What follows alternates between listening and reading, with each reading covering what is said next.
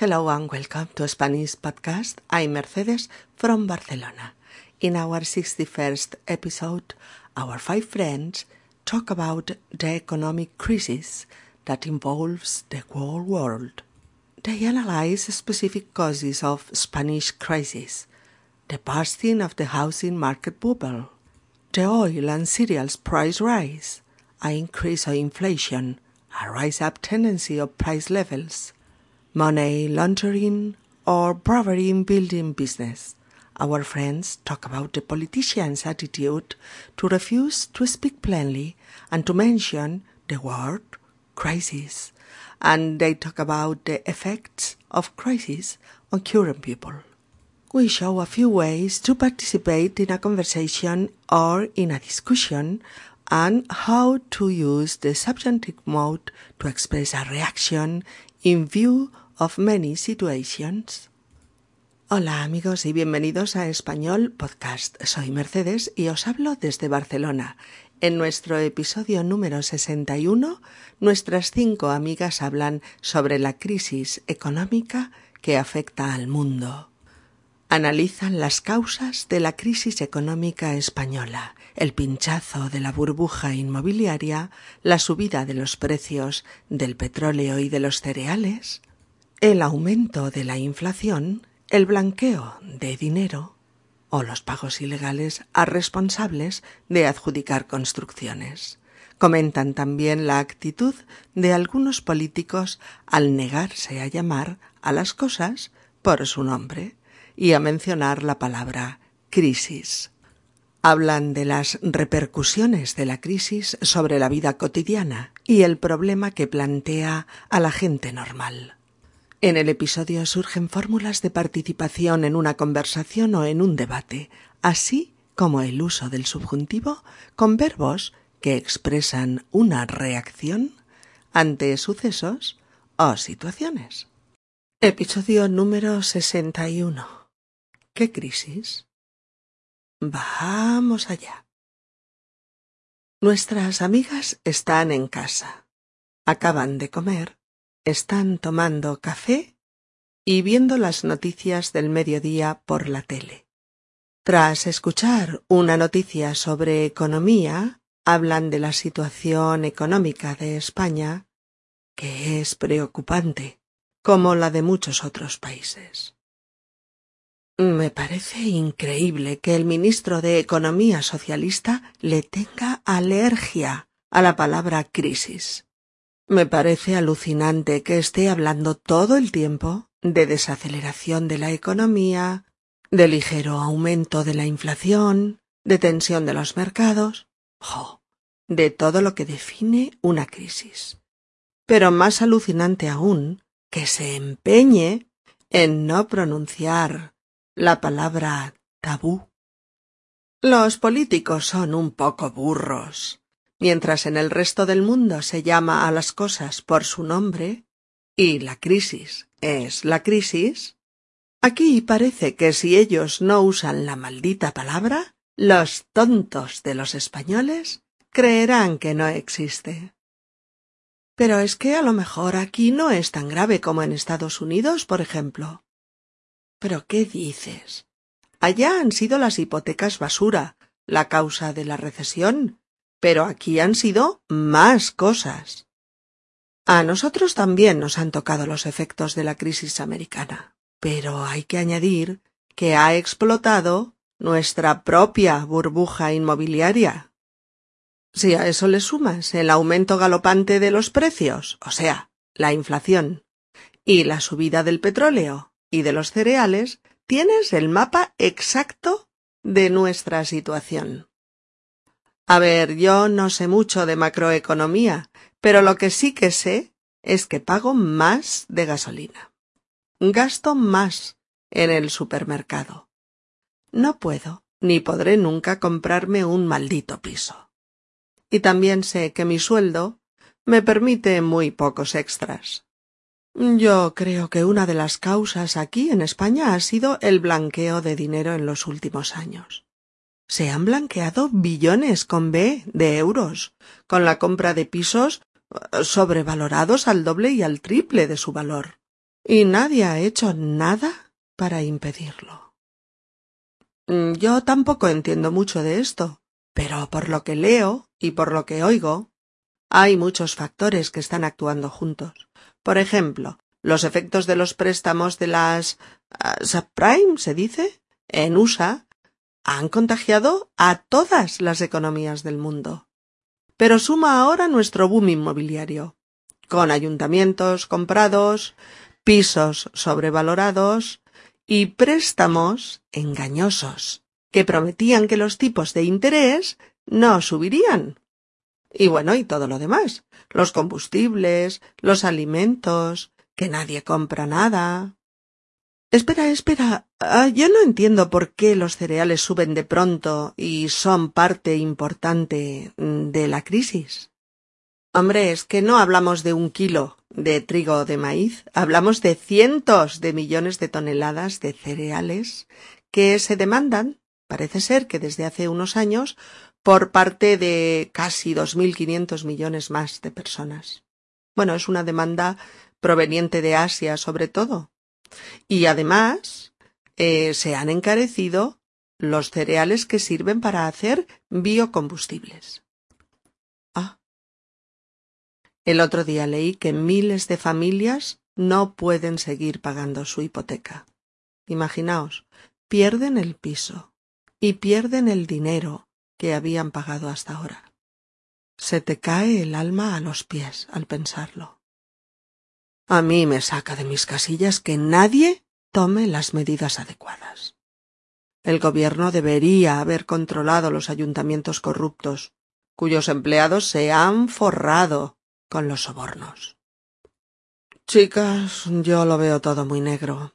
Tengo la sensación de que todo esto es solamente la punta del iceberg y que todos estos temas son tan solo el primer toque que ha hecho caer las primeras fichas del dominó. Oh, pues si esto es solo la punta del iceberg, ¿cómo será 2009? Pues nefasto. Un anus horribilis para todos, con mucho más paro, más inflación, o sea, los precios por las nubes. Más hipotecas impagadas, el Estado endeudado hasta las cejas, y con todos los españoles apretándonos el cinturón con cara de póker. Ya ni me atrevo a preguntarte qué pasaría en 2010. Yo tampoco me atrevo a hacer previsiones. Pero lo que es seguro es que estaremos bajo mínimos. Nuestras amigas están como todo el mundo, preocupadas por la crisis económica que sacude al mundo y que en mayor o menor medida repercute en todos nosotros. A Monse le parece increíble que los gobernantes eviten por todos los medios nombrar la crisis.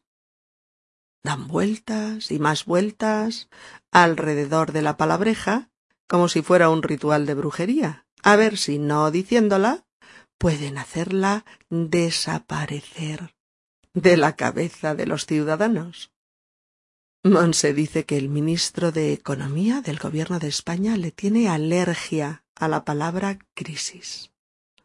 Los ministros son los responsables de los diversos departamentos en los que se divide el gobierno de un Estado. En muchos países se le llama primer ministro al jefe del gobierno. Sin embargo, en España se le llama normalmente el presidente del gobierno. Por otro lado, la alergia, la alergia, A-L-E-R-G-I-A, alergia, es la reacción de rechazo del cuerpo humano ante un agente alérgeno, como por ejemplo el polen, el pelo de los gatos, los ácaros del polvo o la penicilina, por citar solo unos cuantos.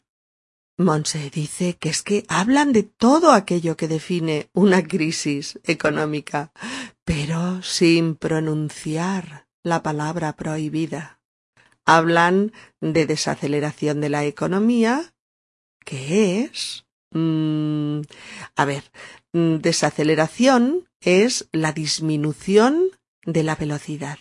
Pero no solo se aplica a los vehículos, sino también a la economía, para decir que ésta va más despacio.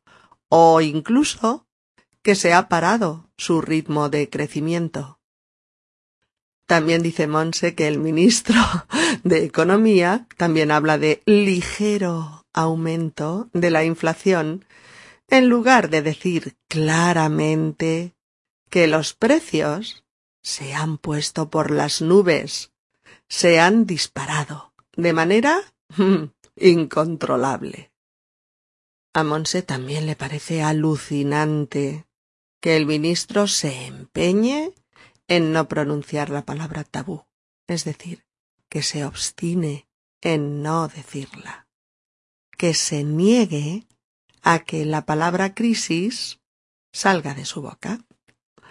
A ver, amigos, si miráis este primer párrafo del diálogo eh, de Monse, encontraréis tres frases con subjuntivo. Me parece increíble que el ministro tenga. ¿Mm? Oh, me parece alucinante que esté. Oh, me parece más alucinante aún que se empeñe. ¿Mm? ¿Por qué usar aquí subjuntivo? Muy fácil, porque son verbos que sirven para expresar una opinión personal eh, definida. Son verbos que sirven para expresar sentimientos, emociones o reacciones ante determinados hechos ante determinadas circunstancias o situaciones. En esos casos usamos subjuntivo. Tenéis bastantes ejemplos de estos verbos y de esta estructura con subjuntivo en la guía didáctica. Alejandra no puede evitar decir son un poco burros. Son un poco burros. Cuando decimos que alguien es un poco burro, el burro, B-U-R-R-O,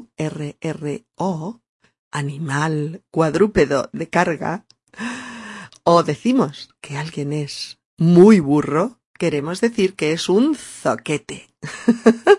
Mirad qué palabra tan especial y tan bonita. Que alguien es un zoquete. Una persona torpe y ruda. Alguien zafio y bruto. O alguien muy terco y muy bestia. Por eso Alejandra dice que los políticos a veces son un poco burros, porque a veces su terquedad, su rudeza y su torpeza les convierten en las almas gemelas de los borricos, de los burros. Pero Alejandra añade que mientras que en el resto del mundo se denomina crisis a la crisis, crisis C-R-I-S-I-S. Crisis. Igual para singular que para plural. Pues aquí no usan la maldita palabra porque creen que los ciudadanos pensarán que no existe si sus políticos no la mencionan. ¿Veis cómo plantea Alejandra su opinión? Establece dos tiempos paralelos para expresar el contraste entre lo que pasa en España y lo que pasa en otros lugares. Dice, mientras en el resto del mundo se hace tal cosa, aquí parece que pasa tal otra. Luisa quiere disculparlos un poco. Por eso dice, pero es que a lo mejor aquí no es tan grave, porque ella quiere mm, matizar. Pero Pilar le contesta con esta típica frase con la que mostramos nuestro desacuerdo con el otro. ¿Pero qué dices? ¿Pero qué dices? ¿Mm?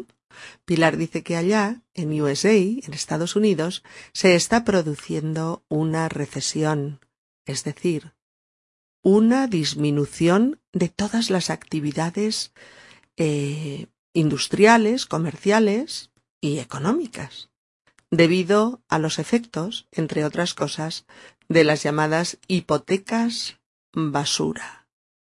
Hipotecas, basura. Las subprime o hipotecas dadas con tipos de interés muy bajos a personas susceptibles de no poder devolverlas. Pero Pilar dice que además aquí se suma la llamada burbuja inmobiliaria. Burbuja inmobiliaria. ¿Mm? ¿Qué quiere decir esto de, de burbuja inmobiliaria? Pues quiere decir que se ha especulado sin control con el suelo y con los pisos. Que se ha permitido la sobrevaloración de las viviendas, dejando que su valor se duplicara y se triplicara. Pues quiere decir también que se ha lavado muchísimo dinero en torno al ladrillo, a la construcción, y que se ha enriquecido mucha gente con métodos ilegales en torno a este negocio. Y que finalmente todo ha estallado como una gigantesca pompa de jabón, pero dejando a mucha gente en el paro, a otros muchos endeudados, y dejando también la economía en la cuerda floja. Pilar dice que a todo este caos hay que sumar el aumento galopante. Galopante quiere decir rápido, e imparable de los precios, la llamada inflación. Hay que sumar la subida o el aumento del precio del petróleo, así como la subida del precio de los cereales, uno de los pilares de la alimentación humana. Alejandra dice que ella no sabe mucho de macroeconomía, pero lo que sí sabe es que paga más gasolina que gasta más en el supermercado, que no puede ni podrá comprarse un piso en toda su vida, y que su sueldo le permite pocos extras. Llamamos extras, E-X-T-R-A-S, extras, a los gastos complementarios que no se incluyen en los gastos básicos y necesarios. O sea, los extras son gastos prescindibles. Eh, esta forma de introducir una frase en una conversación o en un debate indica que alguien confiesa, pues a lo mejor no tener una opinión muy documentada sobre un tema, pero que sabe algunas cosas que le parecen importantes o interesantes y quiere aportarlas a la charla. Por eso dice, yo no sé mucho de macroeconomía, pero lo que sí sé es que Coral hace referencia a que una de las posibles causas de esta catastrófica situación sea el blanqueo de dinero. Se blanquea lo que es negro. Sí, es que justamente se llama dinero negro al dinero que no se declara, que, que no se declara, que se tiene, obtenido ilegalmente y con el que se compra lo que sea, miles de pisos, por ejemplo, y al precio que sea, con tal de blanquearlo de lavarlo, de hacerlo entrar en cauces legales. Y añade que nadie ha hecho nada para impedirlo. Monse dice Yo tampoco entiendo mucho de esto, pero por lo que leo y lo que oigo. Es decir, intenta explicar que aunque no esté haciendo un máster en macroeconomía, lee y escucha lo suficiente sobre ello como para haber ampliado y documentado su opinión. Coral plantea que no entiende el asunto de los cereales, porque de pronto tienen tanta importancia y porque forman parte de la crisis. Por eso usa esta frase. Espera, espera, yo no entiendo por qué. Yo no entiendo por qué.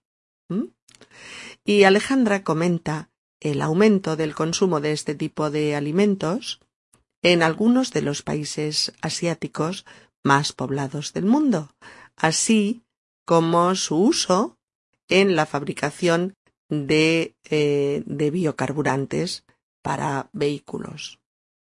Monse dice que el otro día leyó que miles de familias aquí en el Estado español no pueden seguir pagando su hipoteca, es decir, la devolución del préstamo que el banco les hizo para que se compraran un piso.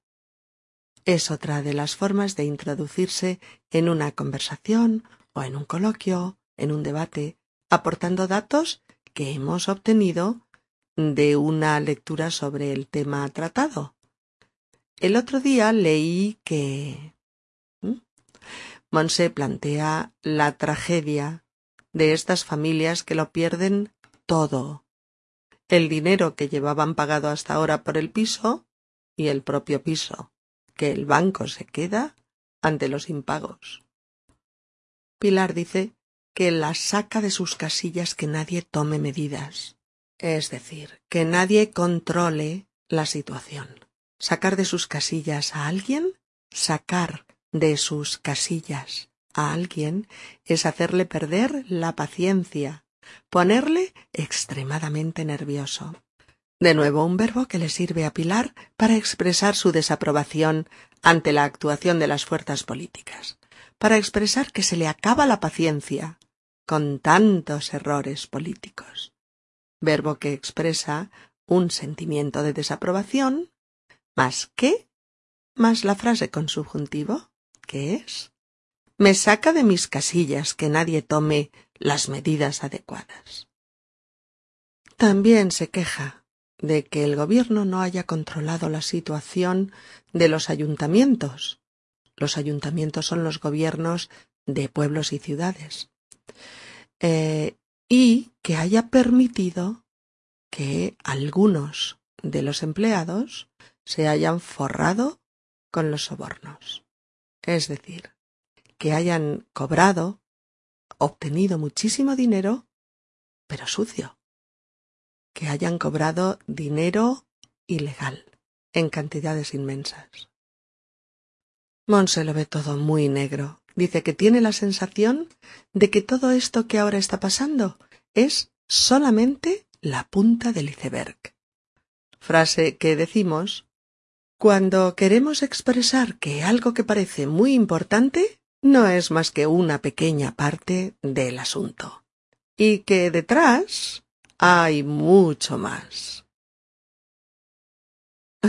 Luisa está como asustada, porque si esto de ahora, que es terrible, es solo la punta del iceberg, ¿qué pasará el próximo año? ¿Qué pasará en 2009? Ponce es categórica. Dice que será nefasto, o sea, fatídico, terrible, que habrá más paro, o sea, más desempleo, menos puestos de trabajo, que la inflación será más alta, es decir, que los precios estarán por las nubes, expresión que se usa mucho cuando el precio de algo es muy elevado o cuando ha subido mucho, que habrá aún más personas que no puedan devolver su préstamo al banco o sea, más hipotecas impagadas.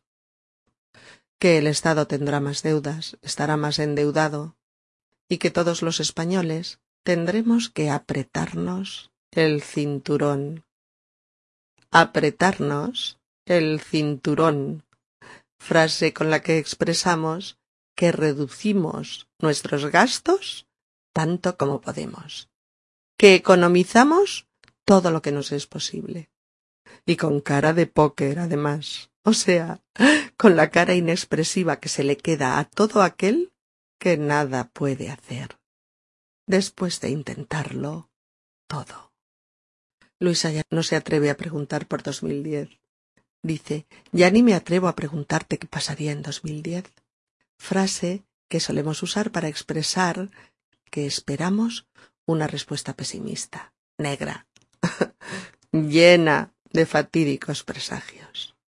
Pero como lo ha pronunciado, Monse aprovecha para decir lacónicamente Lo que es seguro es que estaremos bajo mínimos. Mm. Estar bajo mínimos es estar estar en la peor situación posible, tocando fondo, en mitad de un mar de problemas.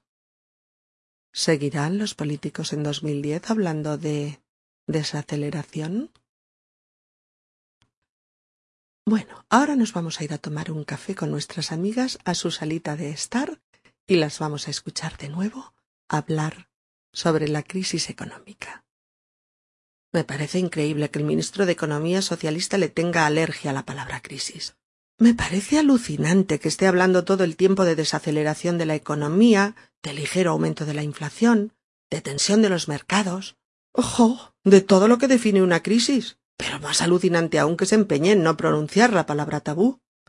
Los políticos son un poco burros. Mientras en el resto del mundo se llama a las cosas por su nombre y la crisis es la crisis, aquí parece que si ellos no usan la maldita palabra, los tontos de los españoles creerán que no existe.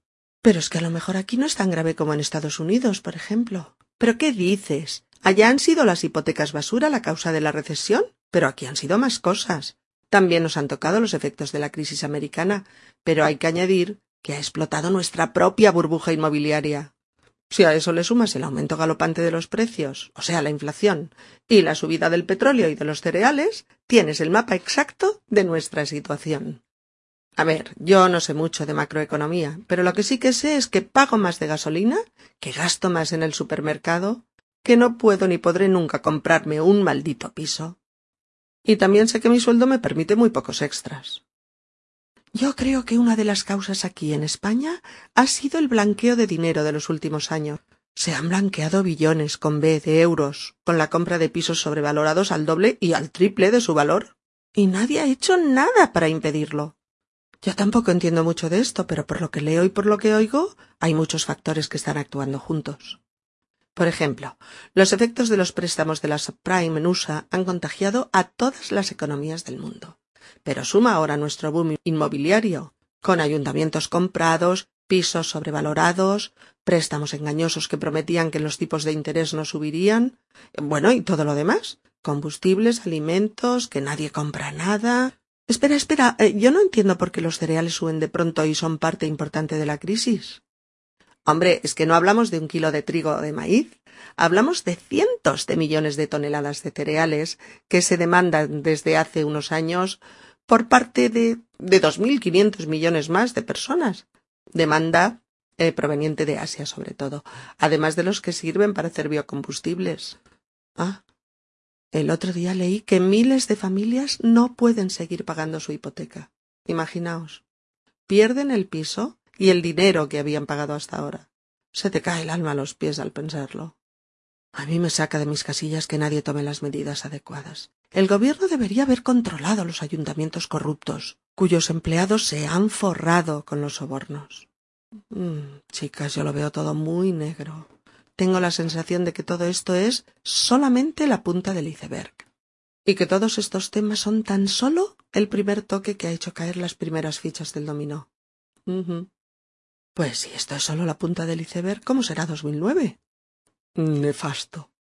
Un anus horribilis para todos, con mucho más paro, más inflación, o sea, los precios por las nubes, más hipotecas impagadas, con el Estado endeudado hasta las cejas, y con todos los españoles apretándonos el cinturón con cara de póker. Ay, ya ni me atrevo a preguntarte qué pasaría en 2010. Tampoco yo me atrevo a hacer previsiones, pero lo que es seguro es que estaremos bajo mínimos. Well, my friends, we'll see you soon. My best. Bye. Bien amigos, hasta aquí por hoy. Nos veremos pronto con un nuevo episodio y os enviamos nuestros mejores deseos desde Barcelona. Adiós.